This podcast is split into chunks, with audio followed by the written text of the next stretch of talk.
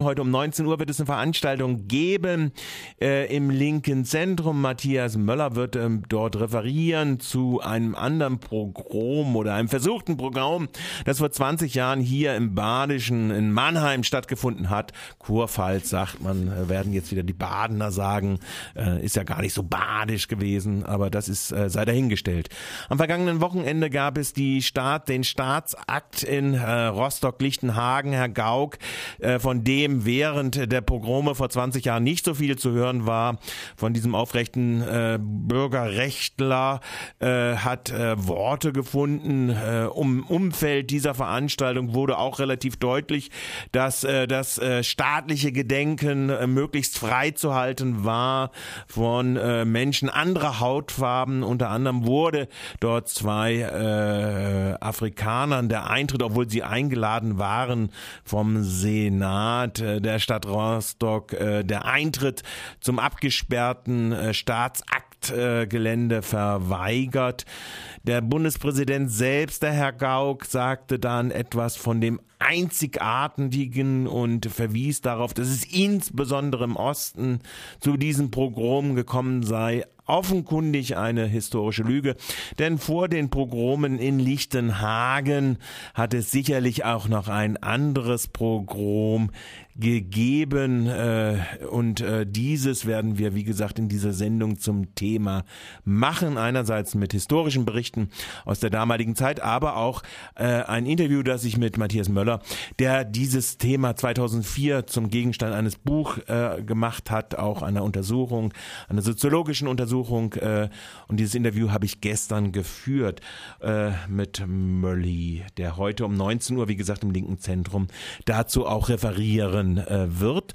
Und dieses Interview spiele ich euch jetzt als erstes mal ein bisschen ein, damit ihr Gelegenheit habt, was diese Veranstaltung, wenn ihr da nicht hinkommen könnt, aber was euch dort erwartet auf der Veranstaltung und die Einführung in dieses Thema.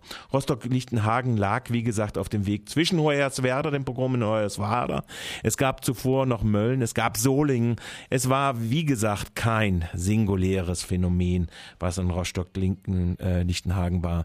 Weitgehend aus der Erinnerung heraus ist ja doch das Pogrom, das um Pfingsten stattgefunden hat, oder die Pogromtage, die versuchten Pogromtage in Mannheim-Schönau äh, im Jahre 1992. Und dazu jetzt mal eben so im linken Zentrum in der Glimmerstraße zu den Vorfällen rund um Mannheim-Schönau referieren. Wie waren die Vorgänge damals im Mai in Mannheim-Schönau? Zuerst war die die Rahmengeschichte natürlich entsprechend aufgeheizt, wie auch in Hoyerswerda und Rostock-Lichtenhagen auch. Also ein bundesweit sehr rassistischer Mediendiskurs. Ähm, einwanderungspolitische Themen wurden breit verhandelt. Äh, Mannheim selber hat dann versucht, äh, ankommende Flüchtlinge ähm, möglichst unfreundlich zu empfangen und in diesem Diskurs wird dann also eine ähm, frei werdende Kaserne in Mannheim Nord zu einem Landessammellager für Flüchtlinge umfunktioniert und ähm, der Beginn des Jahres 1992 äh, zeigt also dann, dass dieser Diskurs um die Unterbringung von Flüchtlingen in Schönau immer weiter um sich greift. Ähm, und mit den wärmer werdenden Monaten verlagern sich dann also auch die Streitereien in, direkt in die Nachbarschaft. Es kommt zu ersten Pöbeleien. Äh, ein Vatertagsfest äh, ist dann letztlich Auslöser für die Gewalt. In den Tagen davor gab es ein unzutreffendes Vergewaltigungsgerücht, dass also ein Schwarzer aus der Kaserne ein 16-jähriges Schönauer Mädchen vergewaltigt habe. Und in diesem Gerücht kulminieren also auch diese äh, Bedrohungsszenarien, die da systematisch auch aufgebaut wurden. Und ähm, von einem Bierfest im nahegelegenen Wald äh, formiert sich dann also ein Zug vor das Flüchtlingsheim. Es werden dort Scheiben eingeworfen. Der verängstigte Wachmann verlässt vorübergehend also seinen, äh, seinen Dienstsitz. Äh, die Kaserne ist kurzzeitig ohne Bewachung. Allerdings war auch die Polizei informiert und sie ist dann sehr schnell mit Einsatzkräften vor Ort und verhindert also eine Erstürmung des Hauses. Das Haus war, wie gesagt, eine stillgelegte Kaserne, abgezogene Streitkräfte. Ich glaube, es waren Amerikaner oder Franzosen. Ja, äh, amerikanische Streitkräfte. Amerikanische Streitkräfte gewesen. Ähm, wie viel war, wurden dann äh, in dieser sogenannten Gemeinschaftssammelunterkunft denn untergebracht seitens der Behörden? Hast du dann? Also sehr viele Personen auf einem Zimmer und die Kaserne wurde nur sehr notdürftig überhaupt umfunktioniert. Äh, natürlich kann man sich vorstellen, eine Armee, die dabei ist, äh, einen Standort zu verlassen, tut auch nur noch das Notwendigste an Renovierung. Ähm, das Essen kam mit einem kleinen Bus aus Heilbronn in die Kaserne. Es waren dort äh, einfach sehr viele Menschen auf engstem Raum untergebracht und gleichzeitig auch isoliert. Denn äh, es war ein Konzept der baden-württembergischen Landesregierung, Flüchtlingen das Leben möglichst schwer zu machen. Sie sollten sich gar nicht erst integrieren. Das war auch der Grund, warum also die kirchliche äh, Sozialbetreuung sich offiziell aus der Arbeit zurückgezogen hat. Sie haben gesagt, sie äh, können unter diesen Bedingungen allenfalls Alibi-Sozialarbeit machen und haben dann quasi trotzdem die Flüchtlinge mitbetreut, weil, weil man sie natürlich nicht ganz ohne Betreuung lassen wollte, aber von Seiten der kirchlichen Sozialarbeit wurden die Zustände massiv kritisiert und zwar lange bevor es dort zu Ausschreitungen kam. Jetzt haben wir äh, die Situation, äh, diese Kaserne liegt im Stadtteil. Kannst du vielleicht noch ein bisschen zu dem soziodemografischen Umfeld dieser Kaserne und dieses Stadtteils etwas sagen? Es ist ein armer Stadtteil, auch heute noch, und es ist äh, einer der Stadtteile, die durch alle Migrationsphasen hindurch massiven Zuzug bekommen haben. Also angefangen mit äh, sogenannten Vertriebenen nach dem Zweiten Weltkrieg, die sogenannten Gastarbeiterinnen und Gastarbeiter äh, und dann natürlich Flüchtlinge aus äh, den Krisen- und Kriegsgebieten ähm, der, der frühen 90er Jahre oder End 80er Jahre. Es gab dort also massiven Zuzug. Äh, das Viertel selber ist aber gleichzeitig geteilt in den bürgerlich bzw. kleinbürgerlichen Süden und einen äh, ja, proletarisch-subproletarischen Norden, also wo sich sozusagen das, das an sich schon äh, eher unterprivilegierte Viertel nochmal deutlich aufteilt. Also mhm. Schönau Nord äh, stehen, ist sehr dicht bebaut mit hohen Sozialwohnungen, äh, während also im Süden der Schönau eher ähm, Einfamilienhäuschen, also nicht Häuser, sondern wirklich kleine Häuschen, mhm. das Straßenbild prägen. Mhm. Gleichzeitig hat man auch im Schönau ein sehr dichtes Vereinsleben und eine sehr hohe Binnenidentifikation der Bewohnerinnen dort mit ihrem Viertel wahrscheinlich jetzt auch noch. Gut, meine Untersuchung ist ja von äh, 2004, habe ja. ich dort Interviews geführt. Das heißt, wie das da heute aussieht, das wage ich nicht zu sagen. Ja. Also das ist die Konstellation im Umfeld. Wie gesagt, der zündende Funke ist gewesen, a, eine allgemein aufgehetzte Debatte, die schon die ganze Zeit vorher geht. Äh, das Boot ist voll und auf der anderen Seite äh, dann der, äh, der Zündfunke, das Gerücht um die Vergewaltigung eines Mädchens aus dem Stadtteil durch einen derjenigen, die dort zusammengefercht ist in dieser Unterkunft. Hat sich das irgendwann, du hast gesagt, deine Untersuchung ist 2000 2004 gewesen, also acht Jahre später. Hat sich äh, die Legende gehalten oder ist das äh, irgendwo relativiert worden? Das ist sehr schnell relativiert worden. Die Polizei hat zuerst versucht, äh, möglichst wenig Informationen nach außen zu lassen, was dort in dem Stadtteil geschah. Also es gab auch schon vor dieser Christi Himmelfahrt, vor dem sogenannten Vatertag 92 Pöbeleien und Angriffe auf die Kaserne von Jugendlichen. Da hat die Polizei also versucht, dass unter dem dann also am Vatertag die Ereignisse völlig eskaliert waren und hat dann versucht, sehr offensiv dem entgegenzutreten. Es wurde also breit äh, in den lokalen Medien in Mannheim dementiert, äh, dass, es, zu, dass es diese Vergewaltigung gegeben habe. Ähm, nichtsdestotrotz äh, wurde es zu einem abendlichen Ritual, sich ähm, ja, am frühen Abend vor der Kaserne zu treffen dort gegen die Flüchtlingsunterkunft anzugrölen, äh, Dinge zu werfen ähm, und die Flüchtlinge zu bedrohen. Es war also von daher ähm, ein, eine volksfestartige Stimmung im schlechtesten Sinne des Wortes vor der Kaserne, äh, die sich also über sieben bis zehn Tage hinzog. Wenn ich mich richtig erinnere, hat es damals auch Versuche gegeben, äh, von Antifa-Strukturen äh, dort auch zu intervenieren. Ist das meine richtige das, Erinnerung? Das ist richtig. Es gab verschiedene Mobilisierungen und zwar einerseits aus dem Rhein-Neckar, andererseits aus dem Rhein-Main-Gebiet. Äh, das waren Spontandemos, Mahnwachen, ähm, Versuche, den Angreifenden direkt entgegenzutreten, bis hin zu zwei Demonstrationen. Eine dieser Demonstrationen wurde sehr brutal äh, verhindert. Sie sollte ursprünglich in äh, Mannheim-Schönau stattfinden. Das wurde untersagt. Eine Ausweichdemonstration in der Innenstadt wurde ziemlich brutal zusammengeknüppelt.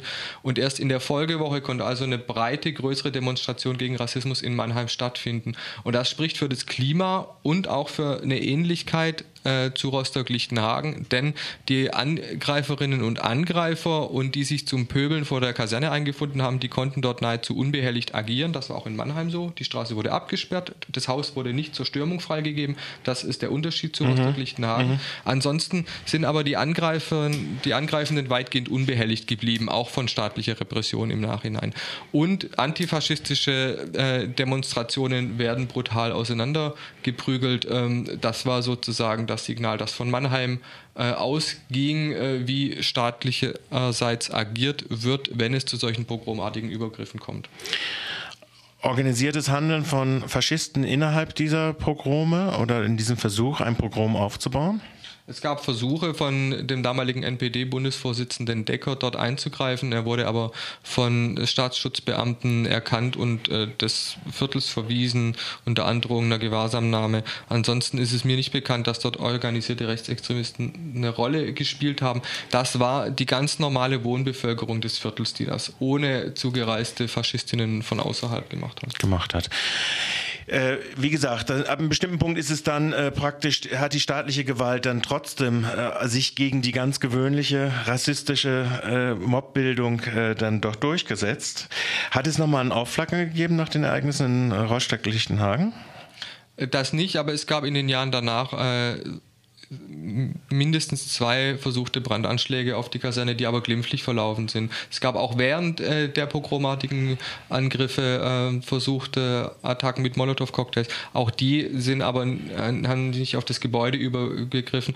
Und äh, in Mannheim-Schönau haben sich dann im Nachhinein die ähm, Verhältnisse auch relativ beruhigt, denn was davor explizit unerwünscht war, konnte danach stattfinden, nämlich Integration. Also die äh, äh, Flüchtlingskinder konnten dort in konnten dort in die Schule gehen. Es gab ähm, Sportveranstaltungen, gemeinsame Tag der offenen Tür in der Kaserne. Da haben auch äh, besonders äh, die, die kirchliche, äh, die Kirchengemeinde auf der Schönau sehr dazu beigetragen, dass sich dass sich das Verhältnis entspannt hat.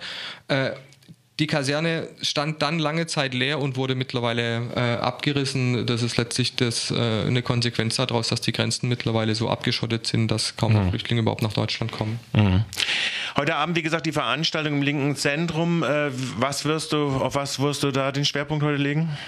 den Schwerpunkt auf äh, die Erinnerung äh, 20 Jahre später, denn äh, in Rostock-Lichtenhagen ging es jetzt ja durch die Presse, dass ähm, dieser Rechtfertigungsdiskurs, das war ja wirklich schlimm damals, äh, es waren ja auch zu viele und so weiter, dass das also die Köpfe der, äh, der Leute aus dem Viertel weitgehend unverändert überstanden hat, diese, diese Bewertung von damals.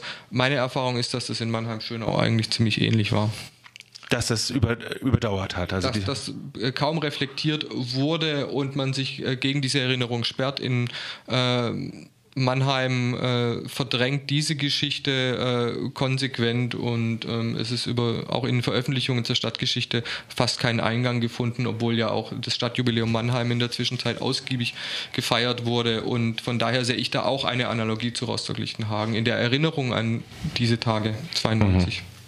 Es gibt eine weitere Parallele in der Aufarbeitung von Lichtenhagen und auf der anderen Seite äh, Mannheim-Schönau. Faktisch ist es, ist es kaum zu Verurteilungen im Zusammenhang mit dem rassistischen Pogrom und in Lichtenhagen gekommen. Wie sieht das denn in Mannheim-Schönau aus?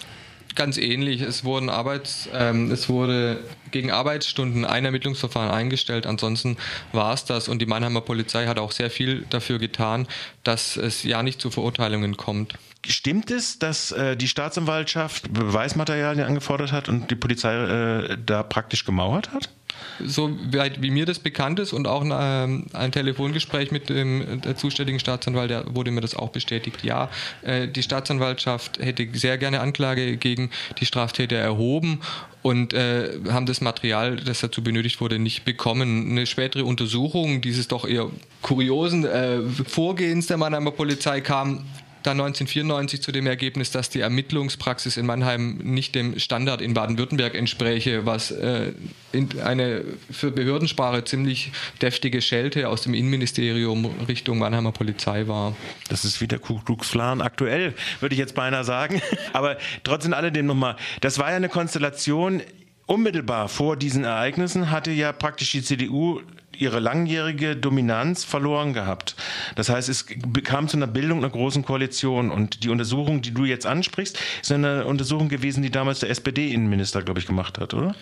Genau, es kam im Nachhinein eben die Frage auf, was ist eigentlich äh, mit diesen Straftätern geschehen. Es gab ja, ja dort auch Ingewahrsamnahmen, es gab auch Angriffe auf Polizeibeamte in Mannheim-Schönau und ähm, aus Mannheim kam dann eben die Initiative, was ist da eigentlich passiert? Und das hat in Stuttgart Wellen geschlagen, äh, weil da ist nämlich fast nichts passiert. Mhm. Das ist tatsächlich auch eine weitere Parallele zu, äh, zu Rostock-Lichtenhagen. Okay, ich bedanke mich fürs Gespräch. Ich